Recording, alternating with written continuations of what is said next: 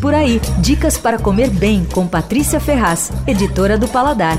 O Quitandarte é uma lojinha especializada em quitandas que merece a visita. Bom, quitanda você sabe, né? É como os mineiros chamam aquele monte de delícias assadas. Então, biscoitinho, bolinho, bolo, sequilho, pão de queijo, aquelas coisas de vó, assim.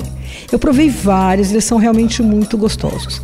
Porque biscoito e pão de queijo tem um monte pela cidade, só que poucos são como esses, de verdade, eles são muito gostosos. Os biscoitinhos de limão e laranja derretem na boca. Tem os sequilhos de polvilho com queijo da canastra fininhos, assim, bem crocantes, daqueles de comer o pacote inteiro. Aí os bolos estão super simples, então de laranja, maçã, de limão, é tudo super macio, perfumado, eles são feitos todos os dias. A sessão de pão de queijo é um show. Tem os recheados que são incríveis. O simples é muito gostoso também. É um sabor suave, delicado assim, aquela é, crosta que é um pouquinho crocante, mas é muito gostoso. Dos recheados, o que faz maior sucesso é um de pernil na lata, com ovo de codorna. Carne na lata é um clássico mineiro, né? A carne assada longamente na própria gordura.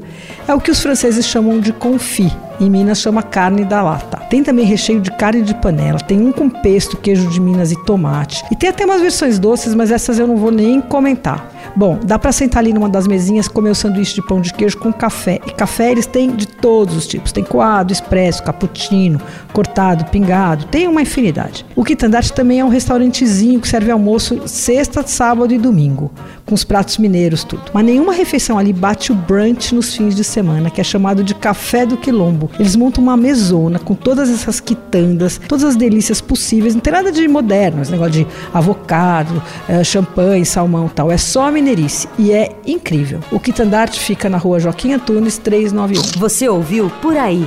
Dicas para comer bem com Patrícia Ferraz, editora do Paladar.